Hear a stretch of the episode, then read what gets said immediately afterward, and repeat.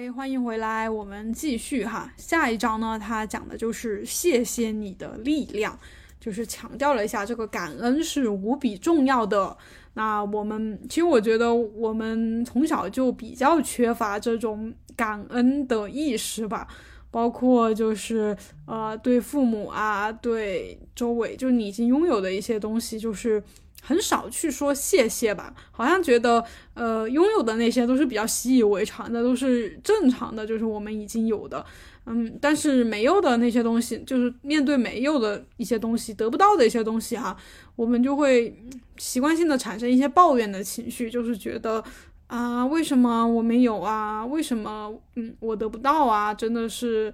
就是会，就是比较多的是抱怨，而不是感恩。那我自己的经验是哈，我也是一个比较，我记得我，呃，在初中的时候还比较喜欢读的一本书叫《不抱怨的世界》，就是我觉得它里面说的很对，说到了我很多的问题。但是好像看了那些书之后，也没有变成一个不抱怨的人。我还记得当时那本书还，呃，他有一送一个那种手环，还是紫色的，然后他就说你戴上那个手环，然后你每当看到那个手环的时候，你就要提醒自己不要抱怨，要去感感恩感谢。嗯，怎么说呢？这一类的方法就是我觉得，嗯，纯纯的不太有用吧，就太机械化了。然后，嗯，我是如何转变的哈？我觉得比较有用的就是你要先有一个臣服的心态，就是你，就是我们之前说到过很多次的，你不要觉得事情一切哦都是按照你想象的那样发展才是对的，你一定要意识到你的这个。思维啊，你的这个已有的这个大脑啊是非常局限的。你就会觉得你必须要得到一个这个，必须要这个时间完成这件事情，或者是你必须要赶上那趟车，或者你必须要得到那个东西，你才是幸福的，才是好，才是开心的，这样才是好的结局。那这些事情没有发生的时候，你当然就会抱怨了。然后以及就是事情发生了，你就会觉得，嗯，就是按照我想象的这样发展的，就是。就是都是我自己的努力，或者是怎么的，就是你不会有那种感恩之心，你就会觉得，嗯，都是我应得的，得到的是我应得的，没得到的我就要抱怨，就会是这样。但是呢，其实其实你你这一辈子，就是你活到目前为止，你你仔细的想想。其实很多事情，哎，你到某一个位置，或者你到得到某一个东西，都是被一些其他的力量给推动到那儿的。你读，你上什么学校，你去到哪个城市，你嗯等等吧，认识某个人，其实并不是说你个人的力量做到的，而是好像就是发生了一些事情，或者是怎么的，好，你就到了那儿，你就去了那个地方，你就遇到了那个人，然后，然后就有了接下来的故事，好。不管当时发生的是好事还是坏事，就是有可能，呃，当下发生了一件坏事，但是呢，他过两天或者过一阵子，你会发现，哎，哎，正好发生了一件事情，所以我现在才碰到了现在这件好事。比如说拿个很很那个很实际的例子哈，就是说。我们和喜欢的人分手了，那当当下的话，很多人都会觉得好痛苦啊！我失去了我最爱的人，世界上再也没有人像会遇到，就是我会遇到像他那样的人了，我好痛苦！为什么呃，这个世界要折磨我，不让我和我爱的人在一起？但是，如果有这种经历的姐妹可以回忆一下啊，就是过了几年，或者是你再遇到你现在的先生或者男朋友。你会发现，哦，原来是这么回事。就是如果不和那个人告别的话，我就无法拥有现在的对美好的这个这个状态。就是其实所有一切的那个坏事，你在当下所谓的坏事哈，打引号的坏事，你在当下都不可以轻易的这样去评判它是件坏事，因为所有的事情都要到了结局。就是就像我们看很多的剧嘛。就是只有到大结局，你才知道哦，主角们就必须经历前面的那些波折，他才会最后变成那个样子，他才会有成长，或者他才会遇到最终对的那件事情或者那个人。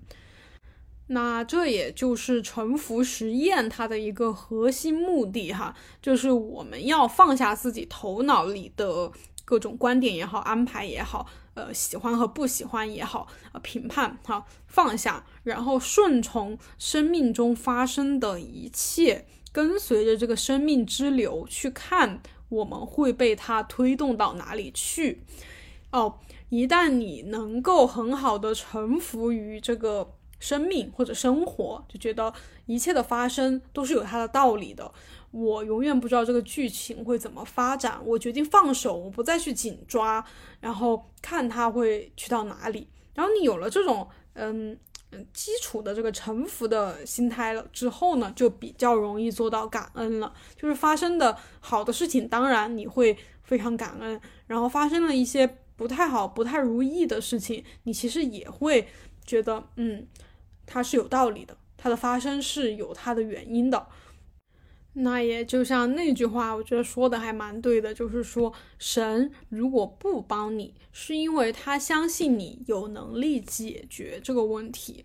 对。就是，所以我们遇到一些问题的时候，发现，嗯，没有人 伸出援手，或者是比较困难的时候，其实就是在锻炼你的某一种能力，或者是想让你从中悟得一些什么道理也好。就是这是一种机会，就是我们上一章说的嘛，这是一种机会，是让你去清理自己、清理那些一直束缚你的东西的一个机会。然后你所以说发生了一些你所认为的不太好的事情，呃的时候，呃一些困难的时候、阻碍的时候，你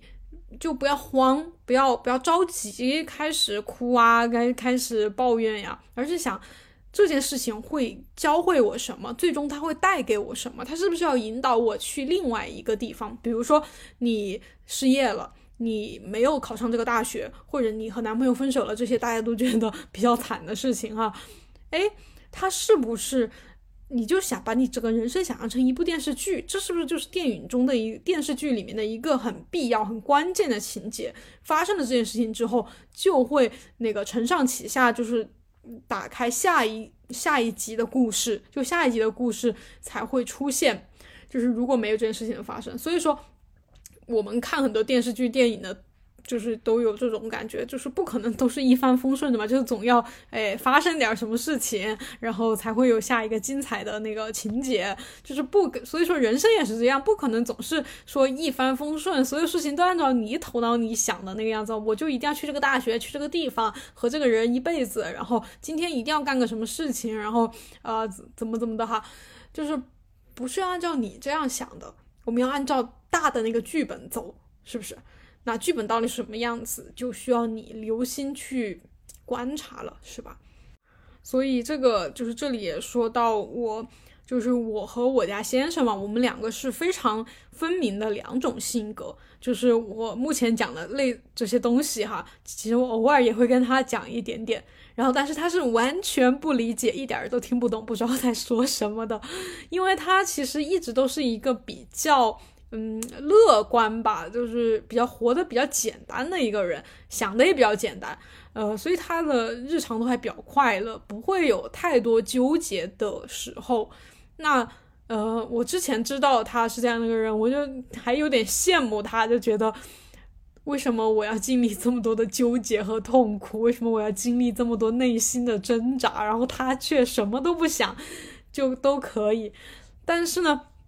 而且我一直都觉得，嗯，我是比他脆弱的，就是我的内心是比他脆弱的，就是我的潜意识里会觉得我比他差的那种感觉，在这方面哈。但是，嗯，看了这本书之后呢，我就会觉得，其实非要说的话，我应该是比他强大的，因为他面临一些，就是他的一些特，嗯，神经啊，或者是他的一些心理啊，或者是他 背负的他的世世代代的记忆跟我不一样嘛。他的这个条件呢，就导致他遇到这些问题的时候不会觉得是问题，就不会造成一些障碍嘛。然后，嗯，然后我遇到这些问题的时候，我就会觉得是问题，是障碍，所以我才会啊接触到沉浮也好，正念也好，零极限也好哈，然后才会有现在的一种嗯感觉，呃，进入了一个新世界，一个生命很美好的一个状态。所以比起以前，我会比较，嗯，在意，就是比较比较抱怨自己怎么是一个内向型的这种高敏感的一个性格一个个性，会觉得自己很脆弱嘛，自己很喜欢一惊一乍的，就一些事情，一点点事情我都非常在意，就是我就很纠结为什么自己是这样，不能像别人一样很洒脱不在意，然后嗯，就是不放在心上嘛，那就不会经历这些痛苦了呀。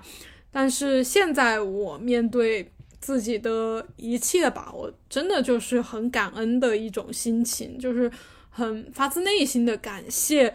一切的安排是这个样子，所以我才能到现在这个状态。所以之前也有看到说那个呃抑郁症嘛，就之前我还比较关注这个方面的一些东西，我就有看到有人说，呃，就是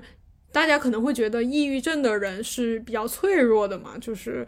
嗯就是一点事情好像就让他们就受不了了，然后心情就不好了或者怎么的。但其实，嗯，类似的就是抑郁症的人应该也是比较敏感的，比较就是这个同理心比较强的，就是他。一些事情，就像我刚才举我和我家先生的例子嘛，就是可能不太会得抑郁症的人，就有点类似我家先生那个样子。他遇到问题，他不觉得是问题，就是他的那个神经反应，他就不会对那件事情有反应。好，他也不会，他就不会经历那种心理的痛苦。但是可能比较容易得抑郁症的。呃，这个人他的心理状态也好，他的体质也好，他的这个性格也好，他就是会对某一些东西他有反应，这个是他没办法控制的。他遭遇到那些事情，就会给他很沉重的一种痛苦也好，一种呃压抑感也好，或者什么感觉也好，然后他就要用他的这个自我能自我去面对这样一一种痛苦的感觉，那。我们没有，就是不是这种体质的人，你是无法想象这种痛苦的。所以，嗯，得抑郁症的人，就是他们其实相对是比较坚强、比较有承受能力的，就是他们能承受如此巨大的这种痛苦。那你这种普通人，或者是对他，你就是感受不到的呀。所以说，不能这不能这样去比较。如果把这个。我我也记得在网上看到过一句话，就是说，如果把我的这个痛苦的什么千分之一，呃，给到你的话，你你就会被压死，或者是怎么的，就是就是你无法想象我的痛苦。所以说，呃，不管是抑郁症也好，或者我们这些比较敏感、脆弱的人也好，心里比较容易拧巴、比较痛苦的人也好，就是我们要知道，我们并不是比别人差，或者是怎么的。相反，我们可能反而是比较强大的、比较厉害的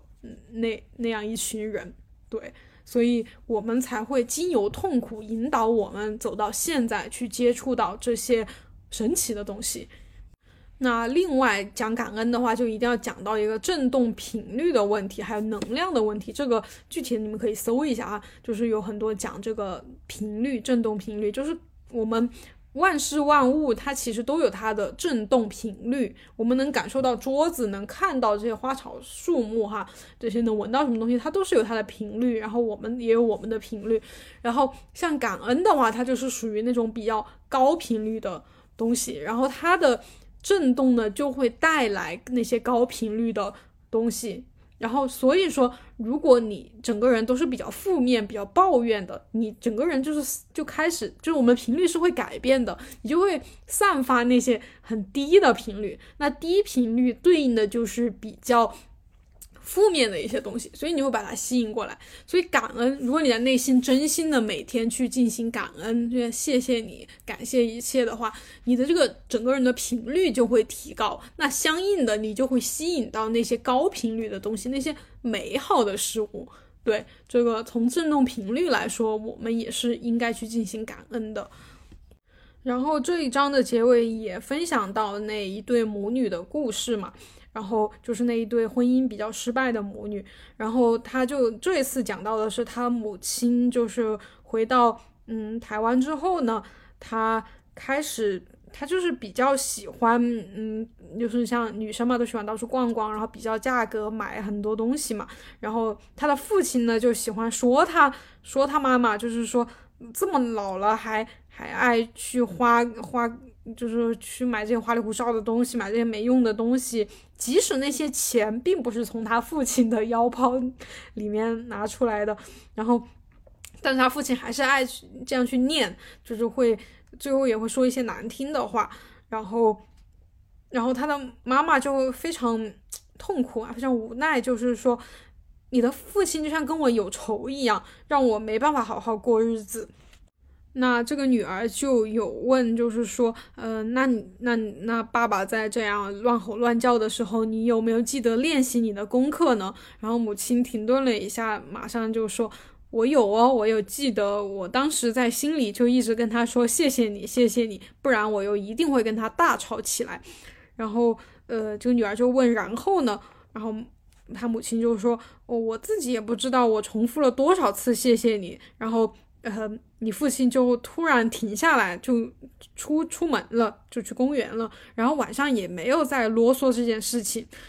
然后他母亲也最终买了他自己想要的这个东西，而且是为自己买的嘛，他就会觉得，嗯，这种爱自己的感觉真好。然后这个女儿就跟母亲说，也许父亲就是要来帮助你完成爱自己的功课，所以你说的这句谢谢你是父亲应得的。然后我觉得这这个。这个想法就很有意思，就是我们在往往在遇到一些就是所就类似的这种事情嘛，就别人故意刁难我们，或者我们拥有一个很难搞的呃父亲，或者一个脾气暴躁的母亲，或者是我们的上司、我们的呃伴侣，他是有类似问题的这样的人，我们往往会比较痛，就是会陷入这种痛苦当中，是绝对不可能去说感谢的，然后。然后就导致问题可能会不断不断的恶化嘛。但是这个时候，如果我们选择，我们可以尝试，不不知道大家的问题是什么，但是你可以去尝试在问题当中去进行感恩，去对，呃，不一定就像这个故事里面一样，你不一定要去跟对方说谢谢你，就是这个是比较困难的嘛。我们在面对我们讨厌的人或者是比较难搞的人的时候，我们去面对面的去跟他说感谢的话，这个是很难做到的。但是你可以在内心里面。就是去进行感恩，去谢谢你，谢谢你。就当大家可以试一下，就当你在说谢谢你的时候，你整个人会突然的变柔软起来，然后你不断不断的重复，不断不断的重复，你我们刚才说到的，就是你的这个频率会发生改变。可能最开始第一次、第二第二次，就是最开始你不会觉得有很神奇的事情发生，但是如果你很愿意。嗯，不断的去尝试，坚持去说这个谢谢你，坚持去进行感恩，你就会发现你的生活有一些改变，你的所谓的问题也好，你的那些难搞的人也好，他们也会发生改变。然后就是这么简单的，只需要在内心去进行感恩就就可以了。可能你觉得不敢相信，怎么可能？就是解决不了的问题，我只需要在内心说谢谢就可以啦。但是真的。就是不管是书里面的故事也好，还是我自己本人的一些经历也好，我我们都有过这种真实的经历。那你也可以去试试，也很呃欢迎大家，如果有类似的故事，可以邮件与我分享，我非常乐意去听到你们的这些对改变的故事。然后下一章呢，就讲到了灵感相关的一个话题哈。如果听众里面有这种创作者，不管你是呃文字、音乐或者各种领域的一个创作者哈，不知道大家有没有一种感觉，就是时常会觉得我需要去看更多的东西，需要去了解更厉害的一些艺术家也好，一些作品也好，然后我才能够有灵感去，嗯。做我自己的东西嘛，我才能做出更好的东西。然后常常我们就会有一种呃灵感焦虑吧，就是觉得嗯，我怎么都写不出很好的东西，我冥思苦想怎么都想不出来，呃，我觉得好的点子，然后就呃就然后做出来的一些东西，常常就会觉得不满意嘛，就觉得这是什么狗屎，就是嗯不喜欢自己写出来的东西。反正我有。嗯，不管是以前写东西，或者是后来呃创作视频呀，或者拍照片呀，就时常会有这种感觉。然后这本书就有讲到说，我们要了解自己天生就是充满智慧的，而且我们的智慧不是来源于心智，灵感也不是。当我们保持空无，灵感才会到来。而当你喋喋不休、纷乱思考的时候，灵感就会消失。那关于这个也是我自己在做重复实验的时候有巨大的感受的一点哈，就是以前我的状态就跟刚才讲的一样嘛，就是天天冥思苦想，然后坐在电脑前写东西，然后去看啊别人的呃一些作品也好，或者别人写的东西也好，就是会觉得自己怎么都写不出来。然后呃我在今年六月份的时候就开始进行真正的比较大规模的这种沉浮实验吧，就整个人静下来了，慢下来了，然后。最开始的时候也是一种毫无灵感的感觉，就是一种很，就是我当我不再用过去的那种 冥思苦想、逼自己创作的方式来写东西，我我反而一开始什么都写不出来。我发现我逼不逼自己，我就会写不出来。然后所以在最开始的时候，我偶尔也会又陷入那种要逼自己写点东西的状态的时候，我就拿出电脑，然后。坐在电脑前，告诉自己今天上午就是我的创作时间，我就一定要写某一个主题的一个东西出来，然后要写出让我满意的好的东西。然后我写一写，我就会发现我写的那些东西真的就是索然无味，嗯，哎，反正就是很不美的一些东西吧。然后很，然后我就会停止。所以在过去，嗯，那六月份、七月份、八月份，我都是一种。完全写不出来东西，也根本没写东西的一种状态。然后就是在八月份的某一天吧，就突然有一种嗯豁然开朗的感觉。然后也在上一次我更新公众号的时候，嗯，是上个月还是上上个月了？九月份还是十月份的时候，我就突然有一天感受到那种灵感从头顶的某一个地方。流淌下来，然后流经我的整个大脑，然后我就把我想要写的一个东西写成了一篇文章。然后这种创作，在我过去至少过去几年的创作生涯里面，从来没有发生过。我从来没有这种灵感泉涌的一种感觉，往往都是嗯，突然可能有了一点想法。然后我就想要赶紧把它抓住，然后以及抓住了之后，我就开始用我的这种心智头脑开始给它加工，就觉得哦，这这一个开头要写成什么什么样子，这一个开头要插入什么什么样的画面，然后要像某某博主那样，就是比较流行的那种什么转场什么之类之类的，就是就是会开始用心智来去参与这个灵感的。想出来的这个点子嘛，然后很快很快这个灵感就枯竭了，就没了，然后我就不得不用我的心智去冥思苦想加工一些东西出来，然后所以做出来的东西吧，就是过去那个嗯这三年做博主做的视频，我可以比较抱歉的说，至少有百分之九十的东西都是我不愿意再去看的，都是我觉得。并不美的，不是我真心想要的那种东西，因为它都真的就是心智，呃，加工出来的一些，嗯，这种媒体 媒体垃圾，我觉得，就像现在大家在网上看到的很多视频一样，我都觉得比较垃圾吧，就是并不是能真正带来能量和。呃，有用的信息的东西。然后这一章的书里面也有说到，呃，让我们去想想那些花朵、树木、森林、整个大地，我们的以及我们人类本身，我们的身体，这些都不是人类创造的，就是不是我们头脑创造的东西。花不是我们脑子里想出来的，我们的身体也不是我们去发明创造的。但是它们是多么的美丽，多么的神奇，它们的。这个对生长发育，他们的这个兴衰都是非常美的。那他们是怎么来的呢？对呀，他们是怎么来的呢？所以作者这里也建议，就是说，唯一万无一失的创造其实是透过灵感而来的，而为了与我们的灵感相遇。我们必须保持在零的状态，就是一种放空自己的状态，放下一切的思想、思维、情绪、偏见、评判，全部放下。然后这个时候，我们很多人可能会问：那我们怎么才知道我的这个创作或者创造是来源于记忆，就是那些回忆，还是来源于灵感的呢？然后作者的建议是。你的工作就是你只需要去持续的清理、清理、清理，你就能提高让念头来自灵感的机会，就是你就会更你的那些想法就会越来越有灵性，越来越多的是来自于灵感的。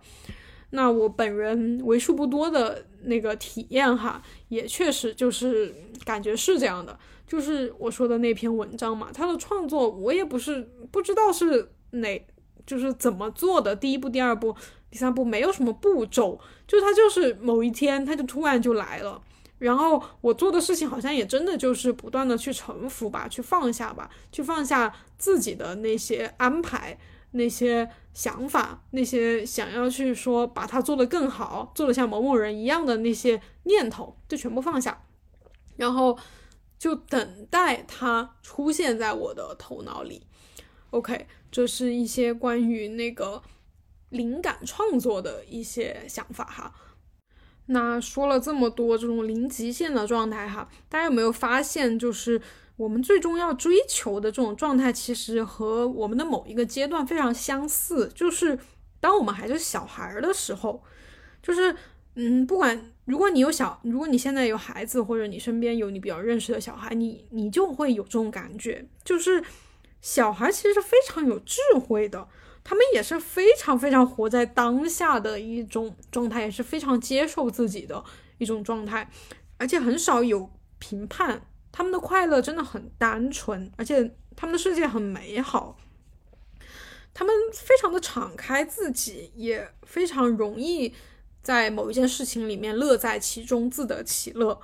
嗯，而且他们也非常能够欣赏和体会各种美好的事物，也非常擅长知道自己的天赋，自己乐于做什么事情。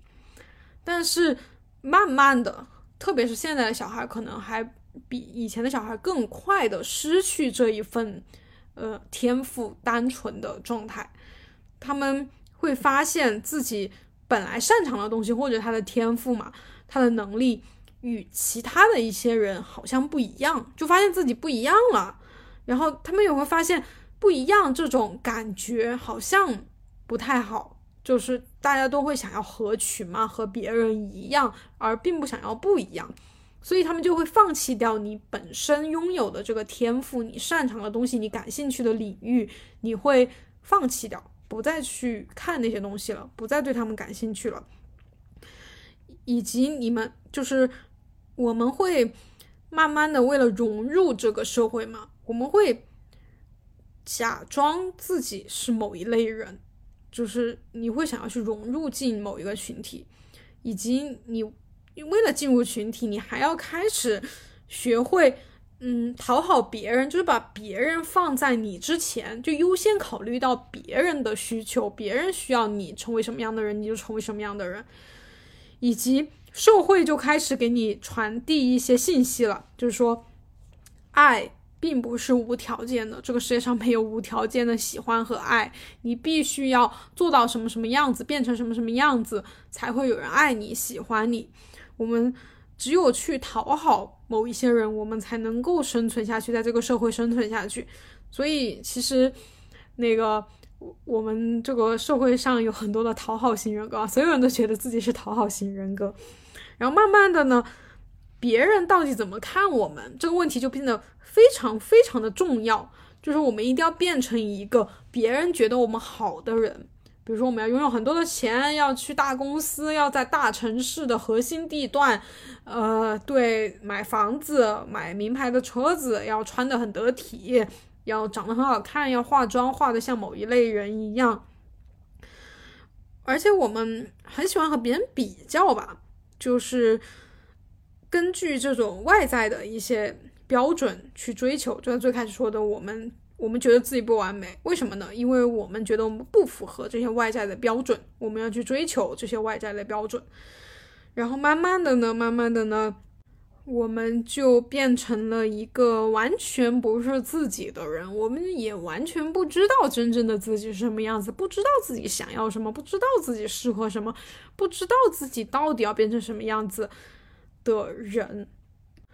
，OK，那如何去改变呢？刚才我们有讲到，首先我们就要知道自己本身是完美的，我们要做的只是清理掉那些让我们变得有问题的那些东西。接着呢，我们要进行感恩，就是提高自己的这个频率，去在日常生活中，呃，臣服于一切，然后对一切的发生都进行感恩。接着的一个建议呢，就是原谅。就是去学会原谅，因为原谅是具有巨大的疗愈作用的。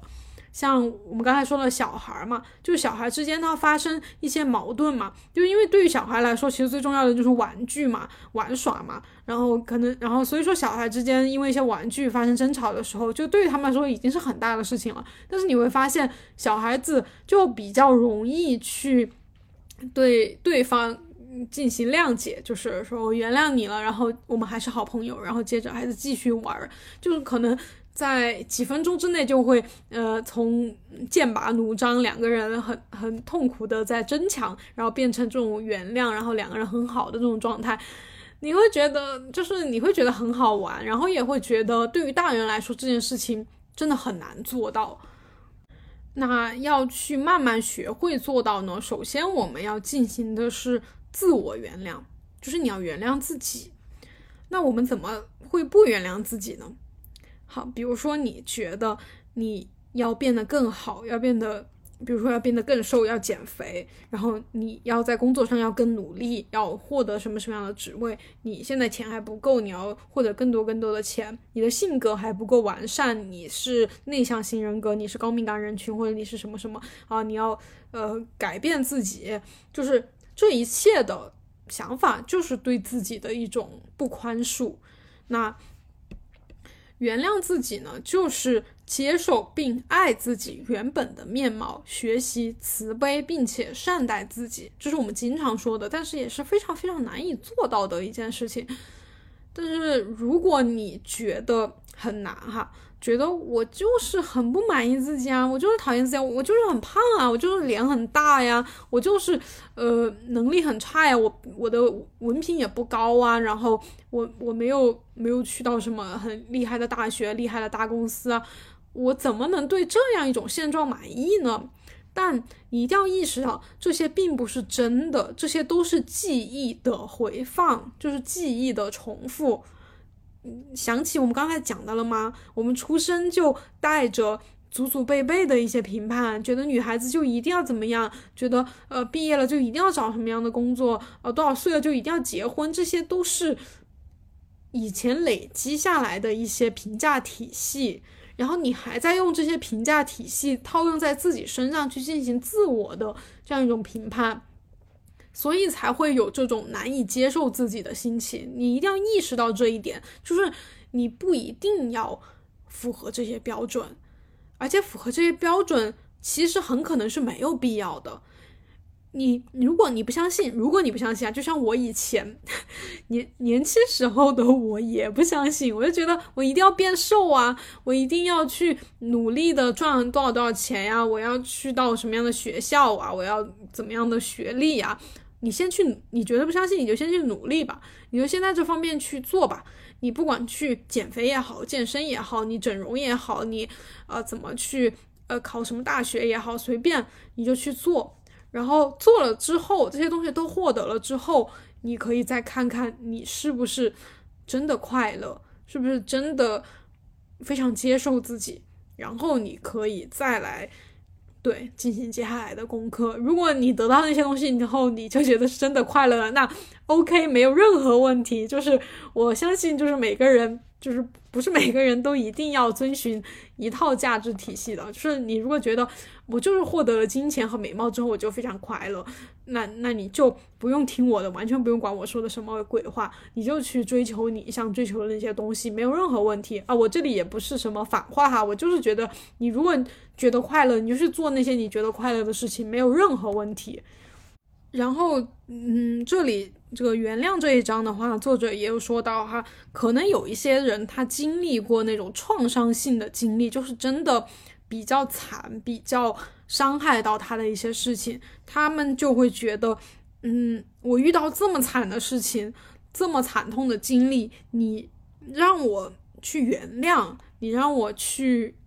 就是觉得这一切的发生是应该的，我怎么可能做到？就是我是不可能做到的。然后作者就是说，嗯，或许你会愤愤不平吧，但是我真的很希望你能想一想，或许你本身就是在进化中的灵魂，所以被选去经历这些困境。或许你正在清偿某种你无法察觉到的负债，不管这些是什么，或者曾经是什么。为了能够跨越这些障碍，并且将自己释放，你必须有意愿去承担百分之百的责任。那我自己来说呢，没有经历过特别呃惨的事情，但是也有一些对我来说是创伤性的经历吧。我回忆来说的话，在经历那些事情。之后的一段时间或者很长一段时间，我都无法原谅，我无法原谅给我造成造成创伤的那些人，或者故意针对我的人，或者是故意来伤害我的人，我我真的没办法原谅。但是现在来说，嗯，我我不能说我觉得他们做的是对的，但是呢，我会比较释然这一切，就是。因为经历了这些事情，然后我努力的去从这些创伤带给我的痛苦当中走出来。因为有了这样一段经历，所以我成长了，我变成更强大的我了。我来到了现在这样一种状态里面。就像我们如果了解一些比较伟大和厉害的那种女性的故事，哈。就是其实很多拥有非凡成就的人，或者是呃创业的一些女性啊之类的哈，他们很多曾经也经历过很多的创伤性事件，或者曾经是某一些事件的受害者，但是他们经历了这么多的困境，这么惨痛的经历，怎么还可以站起来创造那么辉煌的东西出来呢？就是因为他们。在某一刻决定停止抱怨，不再把自己当成受害者，然后从过去的经验当中去学习，去让自己成长，然后他就对他就做出了一些一些东西出来，他就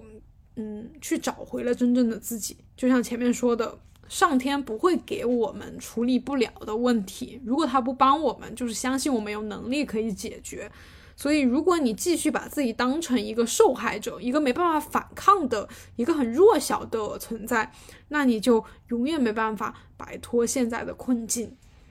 所以，同样的，跟感恩一样，就是原谅也不需要告诉任何人，你要做的仅仅是在自己的心中去原谅。不管你要原谅自己，还是原谅一些事情，